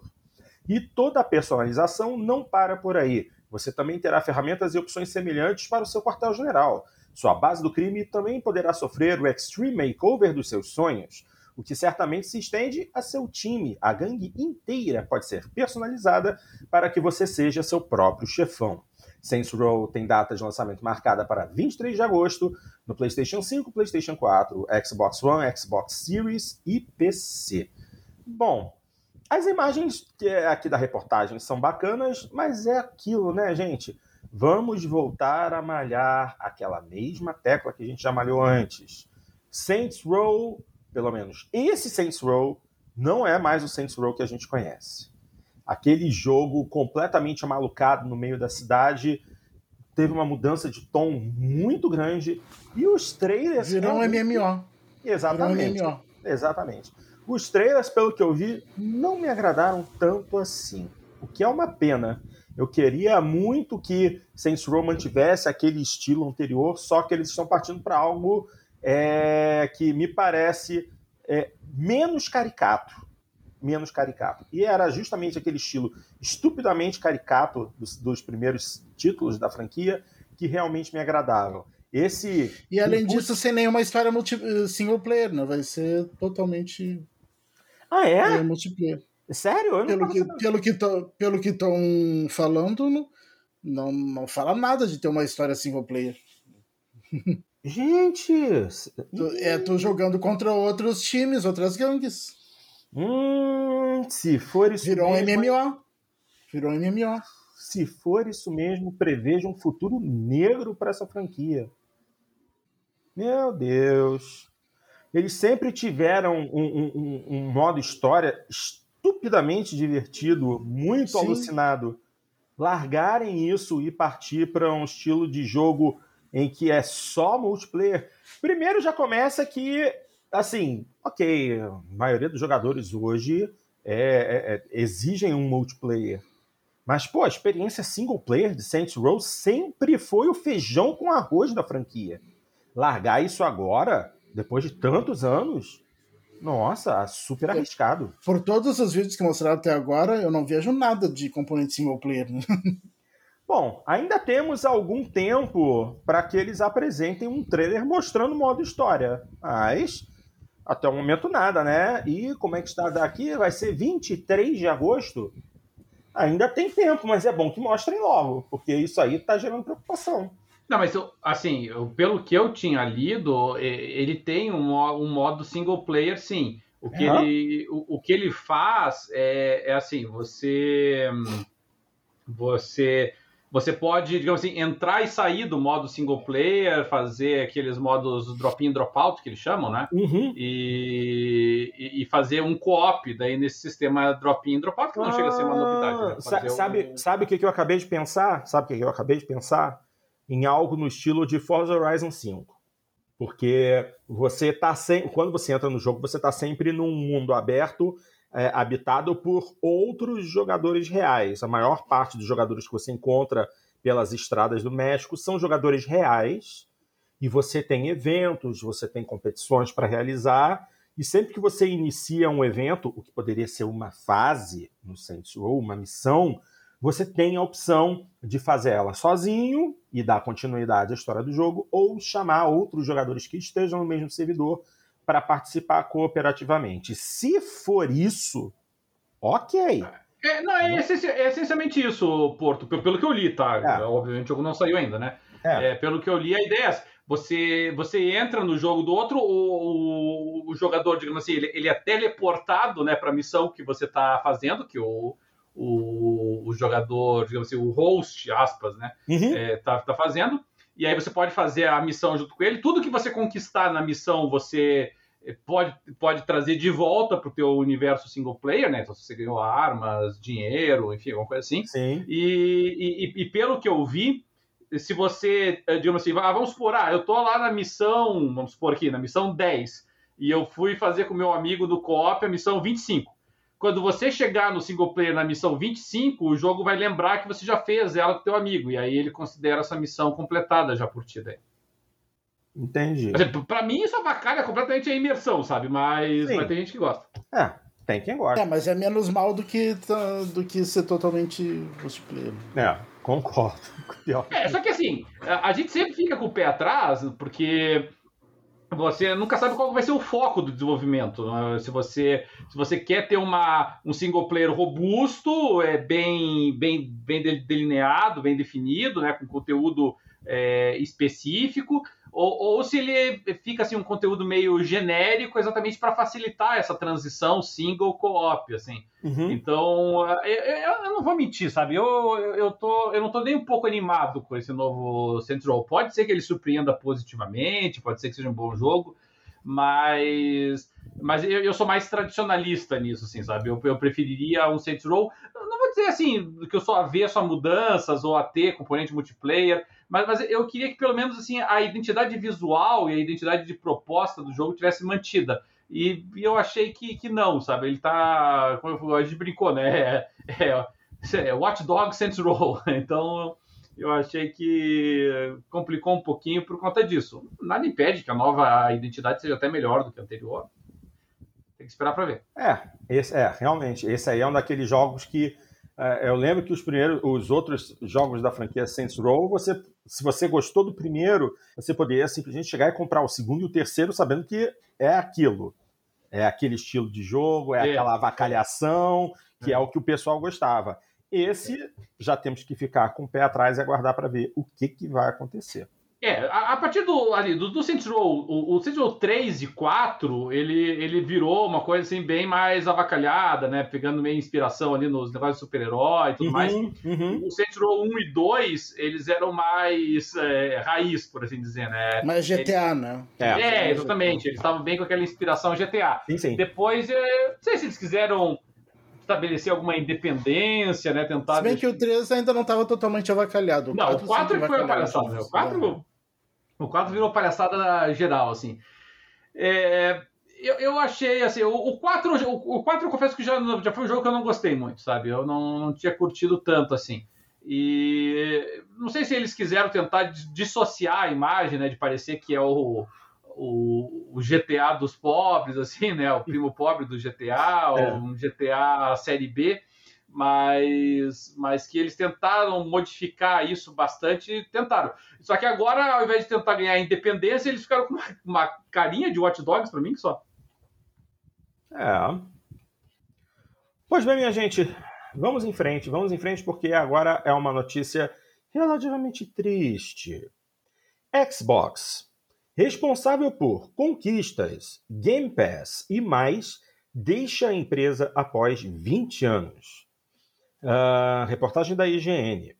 Um dos designers da divisão Xbox responsáveis pelas conquistas, Game Pass e mais, deixou a empresa. Chris Novak começou na empresa como diretor de design em 2002, antes de se tornar arquiteto de design em 2009 e então chefe de pesquisa e design em 2016, quando a companhia reavaliou o foco em games com o Xbox One, lançado com foco em entretenimento geral e transversal. Ao site Polygon, Novak disse que deixou a empresa após quase 20 anos para tirar um tempo para si e focar em sua vida pessoal. Uh, então vamos abrir aspas para ele. Em algumas das coisas que virão ao Xbox, que são muito empolgantes, eu me comprometeria a anos de trabalho lá. Seria incrível, mas eu quero me comprometer a isso? Ou eu devo reconhecer que estou feliz com o que fizemos? Fecha aspas. Isso inclui o sistema de conquistas, que Novak disse que reforçou a filosofia da Microsoft de que jogadores devem jogar como quiserem. O Xbox Live seria lançado com um máximo de cinco conquistas por jogo, explicou Novak. Mas, ao jogar Project Gotham Racing 2, ele e a equipe notaram estilos diferentes de gameplay. A maioria queria vencer as corridas, mas alguns queriam tirar fotos divertidas. Um dos produtos preferidos de Novak foi o Touch Adaptation Kit, que permitiu que games Xbox funcionassem no mobile, algo no qual ele trabalhou após o chefe da divisão Phil Spencer focar em games via nuvem. Então, novamente abrindo aspas. Passamos bastante tempo no esforço do xCloud, com engenheiros xCloud elaborando isso e garantindo que toda a tecnologia permitisse que projetássemos o, o output em qualquer dispositivo. Fecha aspas. Apesar do produto, segundo Novak, o principal desafio do trabalho dele era melhorar e não apenas mudar. Abre aspas novamente. É muito fácil construir coisas que são novas, mas que não são melhores. E a maioria das pessoas quer que a experiência de games seja mais confortável, familiar e veloz. Isso deve conectá-los à coisa que eles querem o mais rápido possível. E quando você cria algo novo, pode pedir para que eles usem um novo botão ou pensem de maneira diferente. E eles podem ficar frustrados com isso. Achar o equilíbrio é um desafio contínuo. Fecha aspas. A Xbox ainda não anunciou quem ocupará o cargo de Novak, mas deve fazer alguma revelação em breve. Ou seja, ele era um arquiteto da plataforma, ele ah, trabalhou em dispositivo, em hardware, como esse adaptador, o Touch Adaptation Kit, mas o trabalho dele também foi na arquitetura do software, pelo jeito, né? Porque é, o Game Pass, que é a plataforma de jogos é, por assinatura, e também as conquistas, que eu acho que assim é um dos elementos mais reconhecíveis do Xbox, que são algo de real importância para a marca, foram algumas das criações dele e, e, assim, era um homem inovador, né? É esse tipo de cabeça. Cheio esse... de pesquisa da, da, da, Xbox, né? É, esse, foi, é, esse é o tipo de cabeça que realmente fez o Xbox é, seguir adiante. E, e, e, não sei se tu sabe, Porto, mas entusiasta de corrida também. Entusiasta de corrida, né? Ele, é. não, entusiasta é pouco. Ele é multicampeão pela Sports Car Club da América. Nossa, ele é piloto de verdade pela SCCA, que bacana. Sim, ele foi. E, e dirigindo. Ele dirigia os carros diferentes, ele dirigia um, um Noble, por exemplo. Nossa! Caras só, a gente só ouve falar no, no, no Força. É, ele, é. ele dirigiu um, um Noble M400, sei lá. Não conheço. Ah, o M400, é, é. Nossa, gente. E, é, e, tá... e ele é, é, O passatempo dele é ficar modificando, fazendo tu, tunagem de carro. você, foi, você foi falar isso e eu, já, eu automaticamente já, já fui procurar aqui. É, tá, tá ele aqui, reportagem dele aqui, vencendo, vencendo competição, é, campeonato nacional da, da SCCA nos Estados Unidos. É, é, legal. Show de bola. Isso aí. É uma, uma pena ver um, um, um cara desse calibre deixando a, a Microsoft, mas coisas da vida, né? Afinal, ele precisa de tempo para si próprio. Não dá para você trabalhar a vida inteira eu, particularmente, não quero isso, não quero trabalhar a minha vida inteira. Por mais que eu goste do que eu faço, eu também preciso de tempo para mim. Bom, vamos em frente e agora. Uh, hum, o que, que eu posso dizer disso aqui? Vamos falar de Nintendo, mas algo que não é muito agradável para Nintendo. Nintendo é acusada de coibir sindicalização e explorar terceirizados. A Nintendo of America e a empresa de recursos humanos terceirizada Aston Carter estão sendo acusadas de dificultar a criação de um sindicato de funcionários. Ambas as empresas estariam tomando ações coercitivas, vigiando, retaliando e praticando ações trabalhistas injustas contra trabalhadores. As informações foram divulgadas primeiramente pelo site Axios, que afirma que a ação foi registrada no National Labor Relations Board, ou Conselho Nacional de Relações Trabalhistas, uma agência dos Estados Unidos que fiscaliza o cumprimento de leis trabalhistas. As informações sobre o caso são escassas, mas de acordo com quatro fontes que conversaram com o site Kotaku, um funcionário de meio período, cujo nome não foi divulgado, teria perguntado em uma reunião de trabalho em fevereiro desse ano qual a opinião da empresa sobre a sindicalização de funcionários. Ele teria sido demitido após comentar o caso nas redes sociais. Segundo fontes, porém, o post nas redes, redes sociais do funcionário foi extremamente vago e, com base em ações disciplinares que aconteceram no passado, ele deveria ter recebido um aviso e não ser demitido. Por isso, funcionários acreditam que ele tenha sido retaliado por seus questionamentos na reunião de fevereiro. Em um comunicado oficial, a Nintendo declarou o seguinte: Estamos cientes da reclamação apresentada ao Conselho Nacional de Relações Trabalhistas por um funcionário que foi demitido anteriormente pela divulgação de informações confidenciais e por nenhum outro motivo. A Nintendo não tem conhecimento de nenhuma tentativa de sindicalização ou atividade relacionada e pretende cooperar com a investigação conduzida pelo, NLRB. A Nintendo está totalmente comprometida em fornecer um ambiente de trabalho acolhedor e solidário para todos os nossos funcionários e contratados. Levamos as questões empregatícias muito a sério. Fecha aspas. O Kotaku também revelou que a Nintendo costuma manter funcionários temporários em contratos de 11 meses sem qualquer benefício, como plano de saúde. Após o período, eles são obrigados a fazer intervalos de dois meses ou mais. Essa prática é chamada de permatemp, quando funcionários temporários realizam o trabalho de um funcionário comum, mas sem benefícios ou salário justo. Os funcionários se submetem a esse tipo de contrato com a esperança de serem promovidos após mostrar trabalho. O texto cita, por exemplo, testadores, pessoas responsáveis por encontrar bugs e glitches nos jogos, que ganham 16 dólares por hora como temporários. O valor é menor que o salário mínimo pago em Seattle, cidade vizinha de Redmond, onde está localizada a Nintendo of America e uma das mais caras e populosas cidades dos Estados Unidos. Algumas pessoas ganham mais de 20 dólares, mas isso é raro, disse um trabalhador em tempo integral. Outra fonte afirmou, aspas, o pagamento em tempo integral é obviamente melhor, mas ainda não é ótimo para os padrões da indústria. É quase como se eles quisessem nos compensar com o privilégio de trabalhar para Nintendo. Fecha aspas. Uma dessas testadoras é Helena Diamondia, funcionária temporária há mais de cinco anos pela agência Parker Staffing. Peraí, temporária há mais de cinco anos? Tem temporário de cinco anos? Que loucura!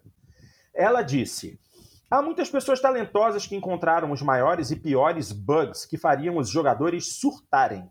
Eles os encontraram e os denunciam, mas não são creditados, afirmou ela ao Kotaku.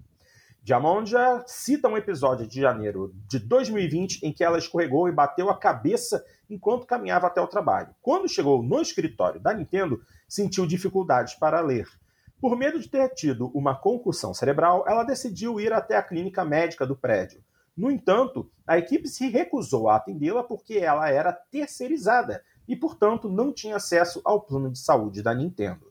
Ela pediu que um colega de trabalho contratado em tempo integral a levasse até um hospital. Porém, ela teria sido informada que seria contra a política da empresa que seu colega a levasse para fora do escritório. Ela precisou chamar um motorista via Uber e ir sozinha. Abre aspas. Nessa hora eu estava chorando muito. Eles querem controlar você como se você trabalhasse em tempo integral, mas não querem tratá-lo como um trabalhador em tempo integral. Fecha aspas. Outros funcionários temporários também relatam que existe uma segregação entre funcionários com o crachá vermelho, ou seja, os contratados da própria Nintendo, e os terceirizados. Apesar de trabalharem em tempo integral, os temporários não têm acesso completo ao prédio a fim de evitar vazamentos. Abre aspas para um trabalhador. Você pode trabalhar ao lado de alguém por 20 anos e não ser contratado para o churrasco da empresa.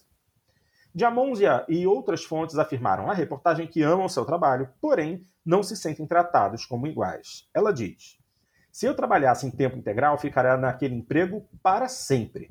Sinto que atingi um teto de vidro onde minha opinião não importava mais. Eu amo jogos e alguém precisa mudar essa indústria.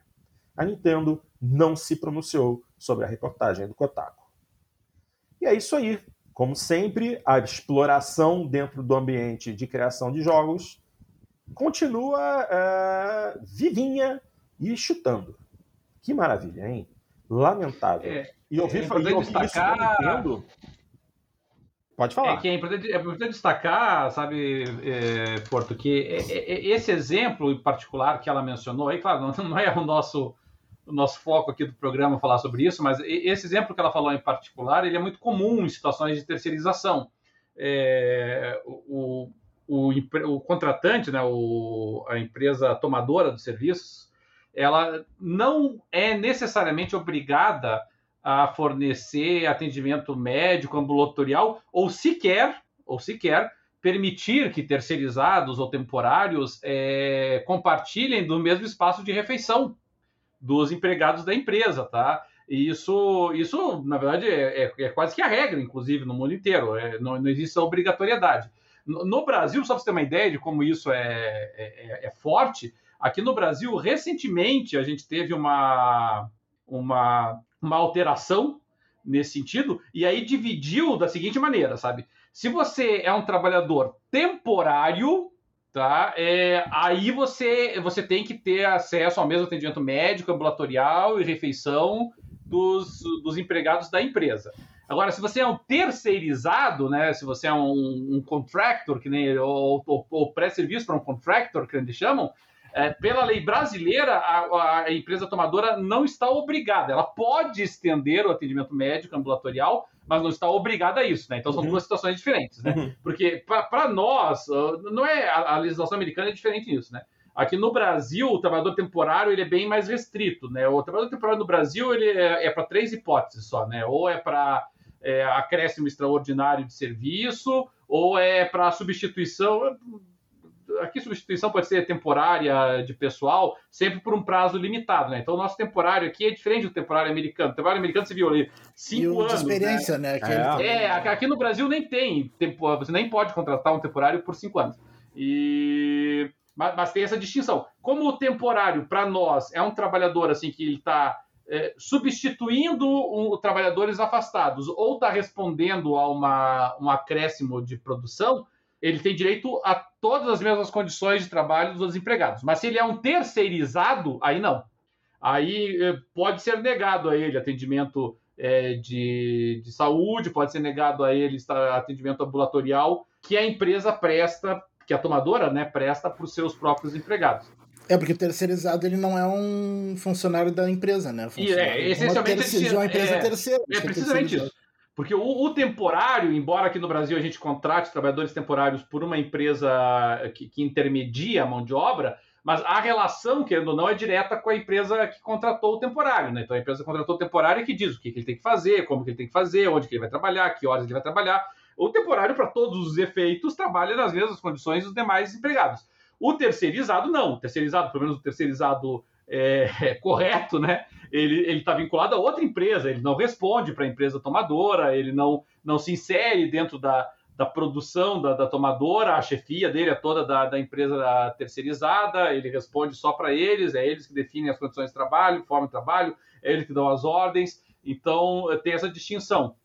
Que, que é importante, né? Mas eu tenho convicção, sabe, Porto, de que pelo menos essas questões relacionadas à saúde do trabalho, nós, nós vamos, não só o Brasil, o mundo inteiro, é, lentamente nós vamos caminhar para entender que, a, que pelo menos né, as condições de, de saúde, atendimento médico e tudo mais, dentro do estabelecimento, tem que ser conferidas a todos os empregados, independentemente de ser temporário, terceirizado ou não. Ainda não chegamos lá, mas eu acho que a tendência normal é essa. Ah, e é impressionante que a gente está falando de uma empresa que tem um ambulatório dentro do prédio, mas que só pode só, só oferece um tratamento para quem é o, o, o, contratado realmente, o temporário não tem acesso nem a um comprimido de aspirina.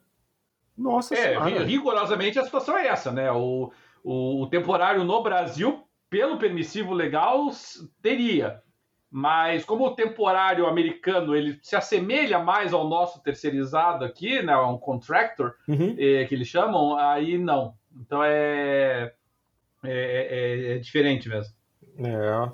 E esse lance do permatemp também é algo assim, a empresa para evitar de pagar aquilo que ela poderia pagar, ela vai mantendo um, perma, um, um temporário permanente. A pessoa trabalha 11 meses tem que ficar sem trabalhar durante dois meses para voltar com a mesma função por mais 11 meses e assim vai se prolongando. Que ciclo! Mas isso é, é sim, sim, isso é mas é comum a... até. É, mas aqui, desculpa, pode falar. É... é comum até aqui no Brasil, né? Eu não sei aí no Rio de Janeiro, mas aqui, por exemplo, no estado do Rio Grande do Sul, uh, tá sempre faltando professor, por exemplo.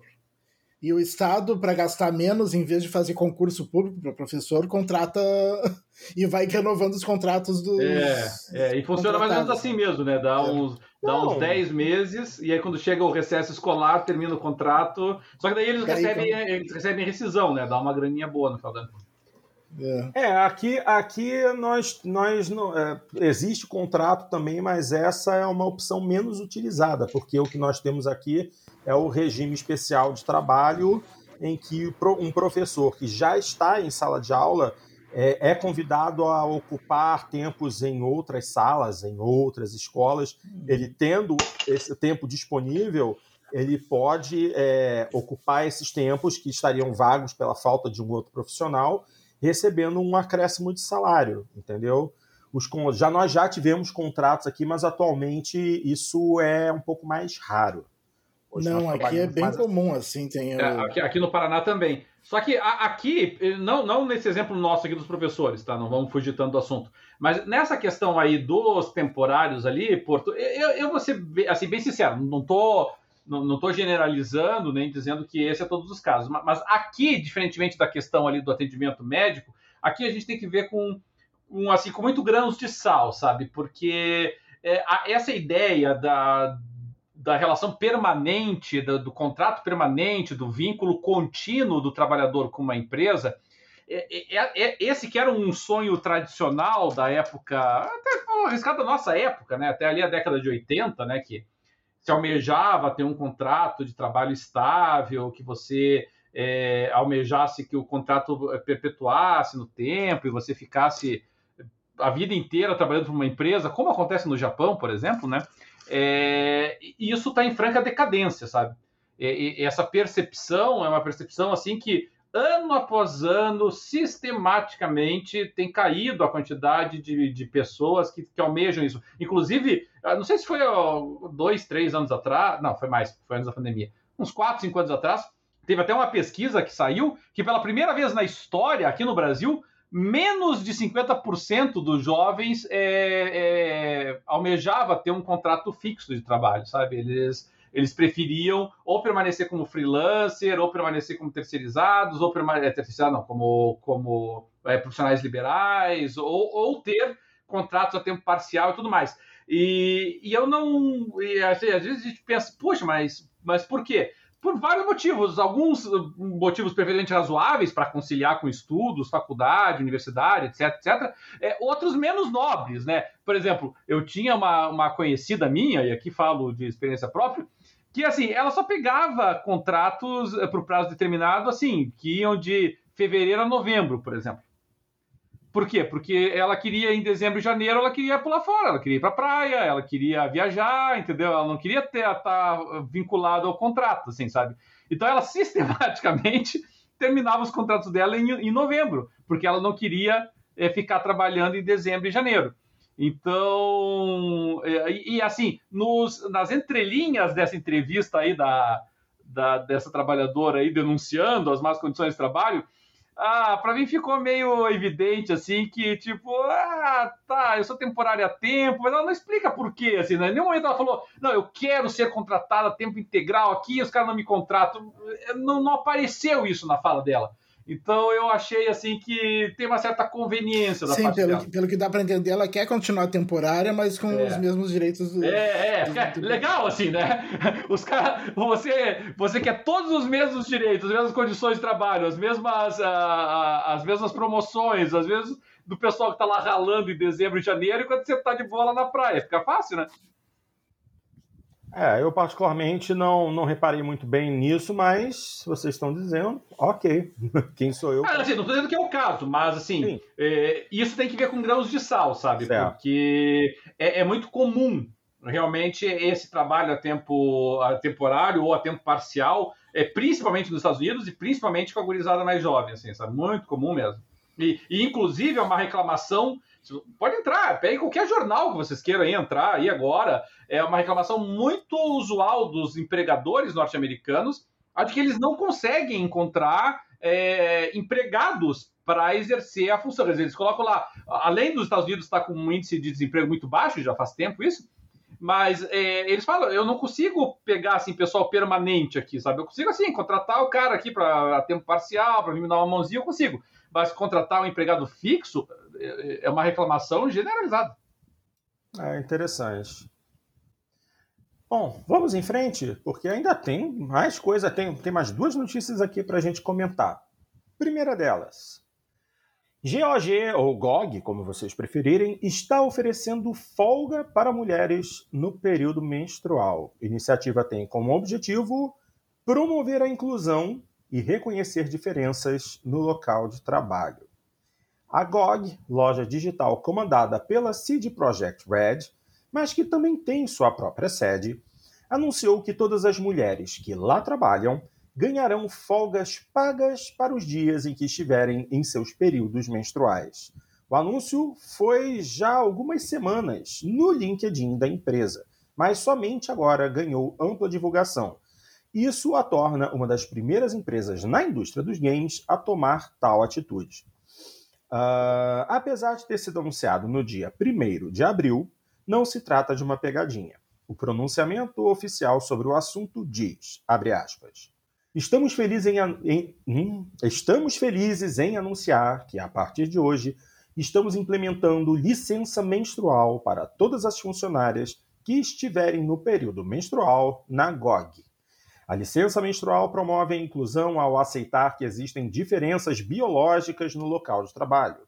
Ao dar, dia ao dar dias adicionais de folga para aquelas que experimentam dores menstruais, reconhecemos que esses sintomas são reais. Quebrar tabus só pode ser feito falando e fazendo de um tópico estranho, uma, fazendo de um tópico estranho uma conversa normal.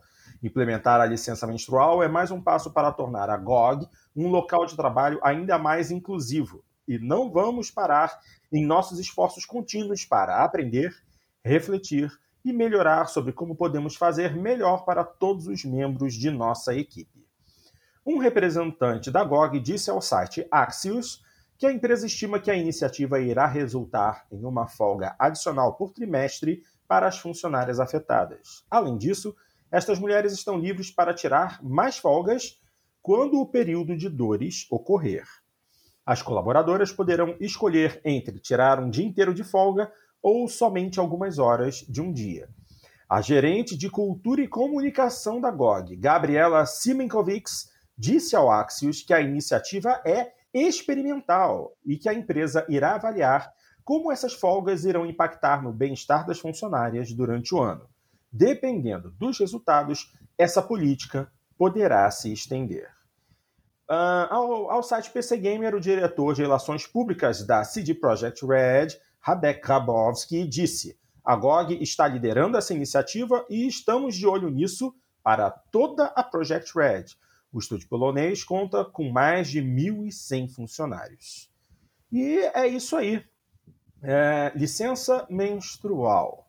Reconhecimento de que as mulheres sofrem com um elemento físico, biológico, que os homens não sofrem. E que elas têm direito a uma parada e a um momento de descanso quando elas estão passando por dores. Eu acho que isso é, uma, é, é algo interessante. Entendeu? E vou me limitar a isso. Não, não, não, não quero politizar a, a discussão a esse respeito, sinceramente. Porque sempre tem alguém que vai reclamar. Sempre. E vamos evitar isso. Alguém gostaria é. de se, se colocar? Cadelinho. O... Bom, primeiro, Porto, é, é, interessante que seja uma iniciativa do próprio empregador. Né? Eu acho que isso é sempre uma coisa que tem que ser encorajada. Né? Uhum. Ao invés de você é, impor uma obrigação a todos os empregadores, a todas as empresas, independentemente das condições econômicas de cada empresa, porque existem determinadas empresas que assim elas podem lidar perfeitamente bem com uma situação como essa. Então é uma questão de estudo da própria empresa, né? Agora vamos supor lá, você é um pequeno empresário que tem uma única empregada na tua loja e de repente a tua empregada fica três, quatro dias é, em absenteísmo por conta da, desse período menstrual é, é bem mais complicado para você enfrentar esse tipo de situação daí, né? Então, é, e, e, e caro, por, por, assim dizer. Então, é, é, é, sempre uma questão delicada por conta disso. Então, é sempre ideal que isso parta de uma cultura é, organizacional da própria empresa e daquelas empresas que podem fazer isso. É, é, é, um tipo de licença raro, tá, Porto? Só para deixar claro isso. Sem dúvida. Existem em pouquíssimos países trazem essa previsão.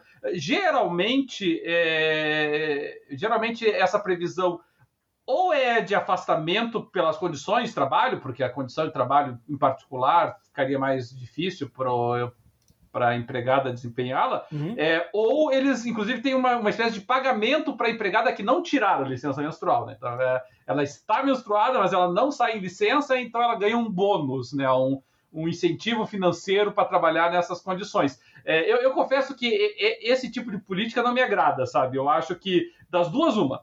Né? Ou você entende que o trabalho, que as, a condição de saúde dela é, não, é, não afeta em nada o trabalho, e o trabalho não afeta em nada a condição de saúde dela e por conta disso ela pode continuar trabalhando normalmente, ou você entende que sim, atrapalha e, e pode gerar prejuízos, ou pode é, atrapalhar a qualidade de vida dela, e aí você dá licença.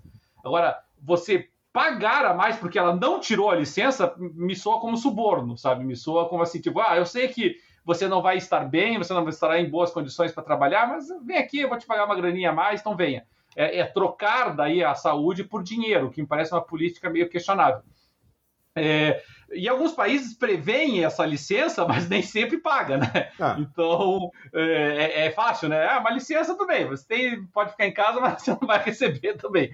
Então é, tem, tem, muitas complicações ainda a respeito. E vamos atentar também para o fato, né, de que embora a notícia diga que a licença é menstrual, na verdade, depois, à medida que você vai avançando, vai ficando mais claro. Não, não é licença só por você estar menstruada. Se você tiver dores decorrentes, cólicas menstruais, por exemplo, né, decorrentes do período. Uhum. E, e, claro, é, é, difícil você, pro, você provar, e a empresa também não vai exigir que a, que a pessoa prove que está com cólica, uma prova virtualmente impossível.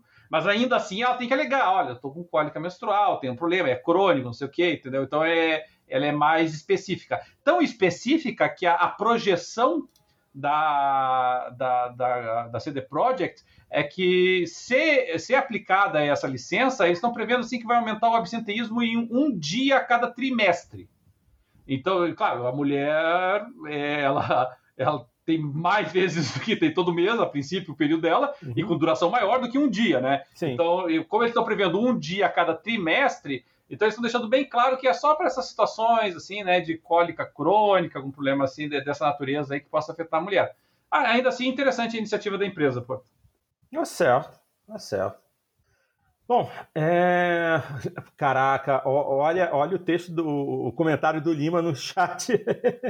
Menstruação não é doença, assim como gravidez também não é. É, verdade.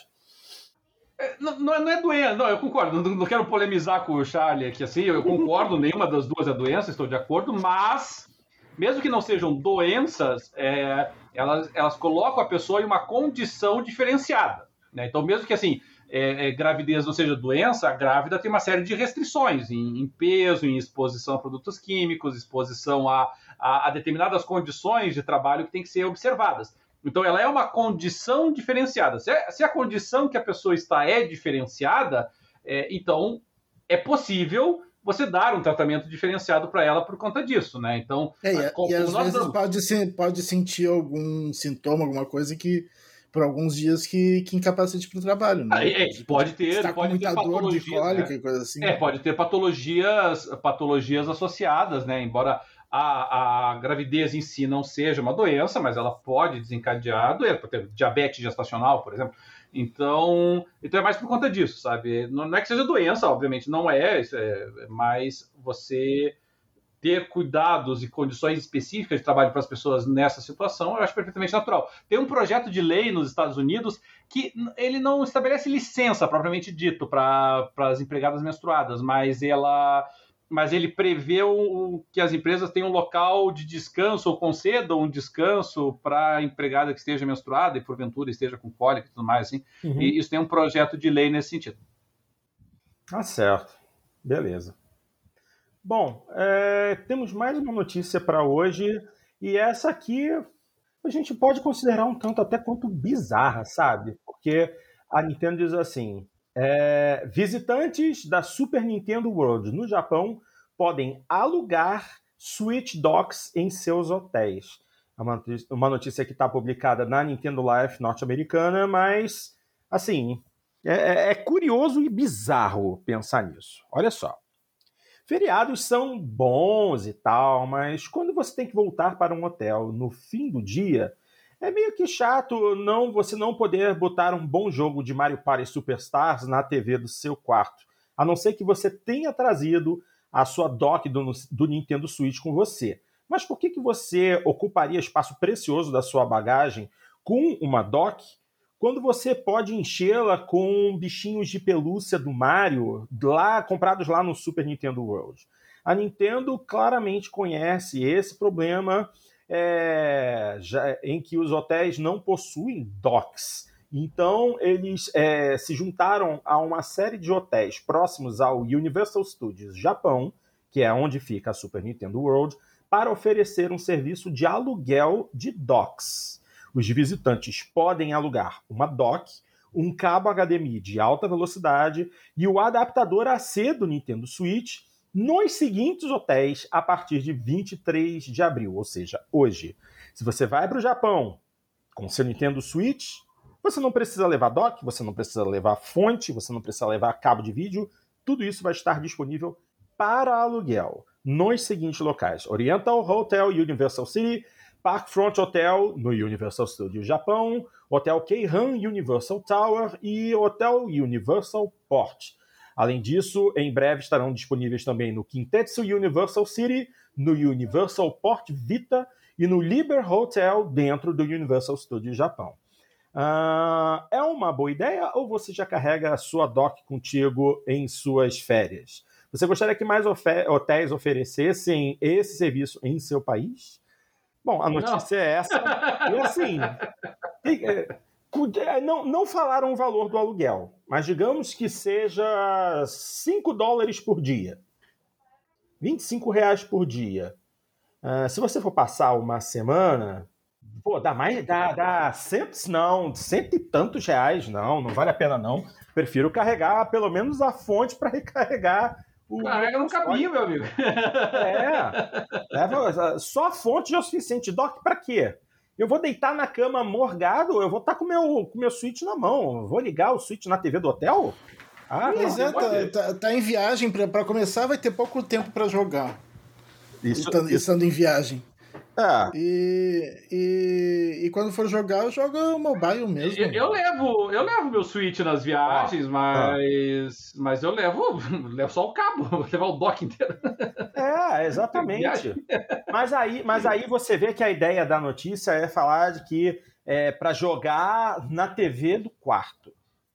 É, é, é tão importante ah, assim? É, assim, sabe? Tipo, ah, assim, primeiro, se eu fosse a Nintendo, claro que a Nintendo não é conhecida por ser simpática desse jeito, mas se eu fosse a Nintendo, o que, que eu faria? Eu pegaria e faria um convênio com alguns hotéis próximos ao parque e eu deixaria nos quartos um aparelho do, do, disponível, entendeu? É claro que pode ter preocupação aí com furto e tudo mais, compreensível, mas assim, daria um jeito, sabe? Nem que tivesse que ficar preso atrás de uma caixa impenetrável, um pouco importa, entendeu? Uhum. É, deixaria só o gamepad ali disponível, não sei. Mas, mas deixaria disponível o aparelho inteiro para ser um complemento da experiência, sabe? Se é para fazer alguma coisa desse gênero, assim. Uhum. É... Ou, ou, fazer um aluguel em todo o aparelho inteiro, né? Não Sim. só do, do dock. Assim. É. Então, então eu, eu achei que é, ficou meio, meio, meio fraquinho assim, a, a, proposta. Eu acho que o pessoal que vai com o, com o Switch não, não vai estar interessado no dock, não vai querer pegar. Até, até, imagina até o risco, né? Você coloca lá e deixa teu aparelho no dock, aí quando tiver que ir embora, você tá lá correndo, botando tudo dentro da mala, acaba esquecendo teu, teu videogame ali porque tá docado. Ah, não. Negativo. Concordo plenamente. Não, não achei essa uma, uma iniciativa tão interessante assim. Poderia ser melhor. Além do mais, poxa, DOC é um objeto tão frágil, já ficou bem claro que a DOC é um objeto frágil. Imagina quantas DOCs dessas não serão quebradas. Ah, cara, cria, cria uma game room no, do hotel ali, isso. que as pessoas podem jogar o Switch, sei lá, cara, tem trocentas coisas pra fazer. É, é isso aí, concordo. Ah, Meia-noite dois. Senhores, mais alguma coisa a adicionar? Gostariam de fazer mais algum comentário? Ou podemos dar o programa de hoje por encerrado? Sim? Não? Quem sabe? Não? Não. Não? Não. Cadeirinho, gostaria de adicionar mais alguma coisa? Não, acho que podemos ficar por aí já, Porto. Show de bola! Então, minha gente, estamos chegando ao final de mais uma edição do Jogando Papo. Como sempre, agradecendo a galerinha do chat. Ah, não, não, pera um pouquinho, desculpa, oh, desculpa. Ok, parei. Te, teve uma notícia, eu até acho que eu coloquei lá, mas acabou não indo, mas é que eu tinha que abordar, porque então, no, do programa passado eu ah. falei que eu tava jogando o Football Manager, né? Sim, sim, sim. E ainda tô jogando ele, assim, aos pouquinhos. O Manager é um jogo lento, assim, né? Tem muitos detalhes para você jogar. Eu, eu, terminei a primeira temporada dele. Hum. Eu, infelizmente, o, eu acho que o aplicativo aqui do Game Pass ele não diz quantas horas a gente jogou. Ou se diz, eu não sei onde é que procura isso. Mas, mas enfim, eu devo ter jogado aí já, sei lá, 15, 16, 20 horas talvez dele. E terminei uma temporada, um ano. E, e, acabou de entrar, um jogador entrou pro, pro Guinness hoje ou ontem, ah. é, porque ele completou 400 anos virtuais no jogo. Assim, sabe? 400 Porra! temporadas de, de Football Manager. Meu Deus! É, estonteante a quantidade de horas que isso exige, sabe? Você assim, por mais que você queira ir correndo, fazer ali um meio turbo ali o, o, o, troço, você vai gastar ali umas 15, 20 horas por temporada. Não é possível, sabe? Você vai gastar mais ou menos isso. É, que seja 10 horas, que o cara faça um turbo, mal aproveite o jogo, só faça correndo, tudo. Ainda assim, é muito tempo. Caraca, é, é, isso aí é tempo demais investido num jogo. Ah, não dá, é no mínimo, é no mínimo 4 mil horas, no mínimo. Nossa senhora, esse daí não tem vida pessoal. Realmente não tem. que loucura. pois bem, gente, então, agora vamos fazer o encerramento corretamente. Mais uma vez, agradecendo a galerinha do chat do YouTube que esteve conosco durante a gravação de hoje. Como nós é, fizemos uma alteração na data, que a gravação seria ontem, sexta, e estamos fazendo hoje, sábado, o nosso quórum foi um pouco mais baixo, mas tivemos hoje no chat o Alexandre Santiago e o André Luiz, como sempre. Também o nosso querido César Armelin o Ronaldo Evangelista e também o nosso recorrente Lima Charlie. Meus queridos, muitíssimo obrigado pela presença de vocês. E se você chegou ao nosso programa através de uma recomendação do YouTube e curtiu o nosso trabalho, dá uma curtida aqui nesse vídeo, assina o nosso canal e clica no sininho aqui embaixo para poder ser notificado assim que uma das nossas transmissões estiver agendada, para que possa nos acompanhar ao vivo ou assistir a transmissão, a gravação que estará disponível logo em seguida. O Dart sempre agenda a transmissão com antecedência para que todos sejam notificados antes da gente entrar no ar. E não se esqueçam de compartilhar nosso material para que mais pessoas conheçam o nosso trabalho. É sempre importante lembrar que nós fazemos esse podcast sem nenhum ganho financeiro, apenas pela paixão por essa indústria que tanto nos traz alegria. Se você não tem como acompanhar a gente é, através do YouTube ou simplesmente prefere a versão em áudio, é só nos procurar em qualquer agregador de podcasts ou nas mais variadas plataformas de distribuição de música e podcasts, como o Spotify, Deezer, Amazon Music, TuneIn Radio e por aí vai. Também convido vocês a acompanharem nossas contas nas redes sociais, no Facebook e no Instagram, porque durante a semana, sempre que surge uma notícia interessante, um meme relevante ou uma imagem engraçada relativa a games, vamos estar compartilhando. E se você quiser ter aquele contato mais direto conosco, você tem uma opinião ou uma informação que gostaria de compartilhar, ou quer que a gente discuta um tópico da sua preferência, é só mandar um e-mail para aquele endereço que eu canso de repetir, é o jogandopapo, arroba jogandopapo.com.br.